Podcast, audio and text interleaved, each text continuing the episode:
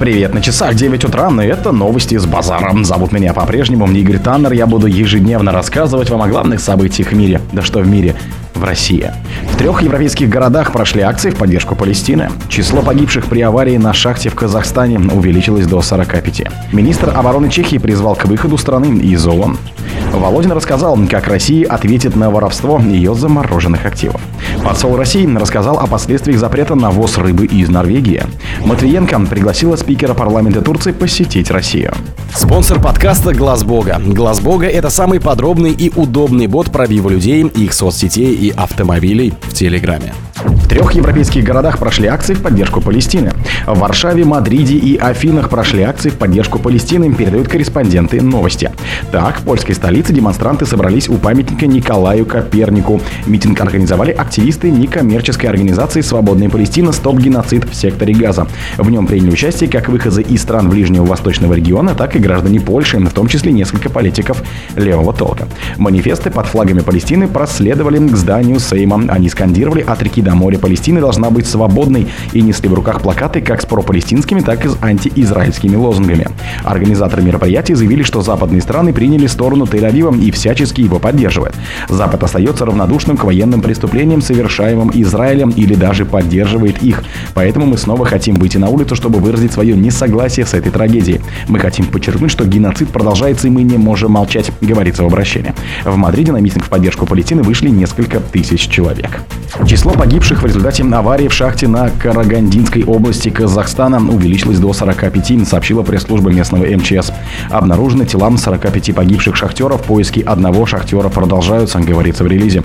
Ранее сообщалось о 42 погибших. Из 252 шахтеров, находившихся в шахте на момент аварии, на поверхность вывели 208. 18 из них обратились за медицинской помощью. Поисковые работы затруднены из-за разрушения шахтового оборудования, а также вывалов в отдельных местах, добавили в ведомстве. При этом видимых очагов горения нет, газовая обстановка в норме. Авария на шахте, которая принадлежит компании ArcelorMittal Timmertal, произошла рано утром 28 октября. По предварительным данным, причиной стал взрыв газометана в лаве. В воскресенье 29 октября объявили в Казахстане днем общенационального траура. Министр обороны Чехии призвал к выходу страны из ООН. Министр обороны Чехии Яна Чернахова призвала республику выйти из ИОН из-за принятой Генассамблеей резолюции о ситуации на Ближнем Востоке. Об этом она написала в соцсети X, это бывший твиттер. Ровно три недели назад Хамас убил более 1400 израильтян. Больше жертв для своего населения, чем боевая исламистская организация Аль-Каида убила в США 11 сентября. И только 14 стран, включая нашу, ясно и понятно выступили против этой беспрецедентной террористической атаки, совершенной террористами террористами Хамас. Мне стыдно за ООН, заявила Чернахова. По ее словам, Чехия не место в организации, которая поддерживает террористов и не уважает фундаментальное право на самооборону. Генассамблея ООН 27 октября признала резолюцию арабских стран с призывом к немедленному примирению сторон в Палестино-израильском конфликте. За проголосовало 120 стран, 45 воздержалось, против выступили Израиль, США, Австрия, Хорватия, Чехия, Гватемала, Венгрия, Маршаловые острова, Микронезия, Папуа, Новая Гвинея, Парагвай, Тонга и Фиджи. Постпред Израиля в ООН Гиланд Эрден заявил после этого, что у Организации Объединенных Наций больше не осталось ни грамма легитимности или актуальности. Володин рассказал, как Россия ответит на Ростов ее замороженных активов. Воровство Западом замороженных российских активов потребует от Москвы симметричного ответа, заявил спикер Госдумы Вячеслав Володин в телеграм-канале.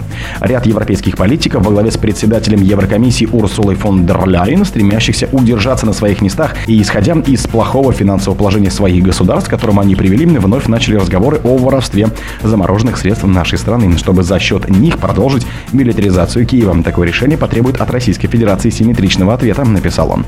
Причем, по словам Володина, в таком случае будет конфисковано гораздо больше средств недружных стран, чем заморожено российских на территории Европы.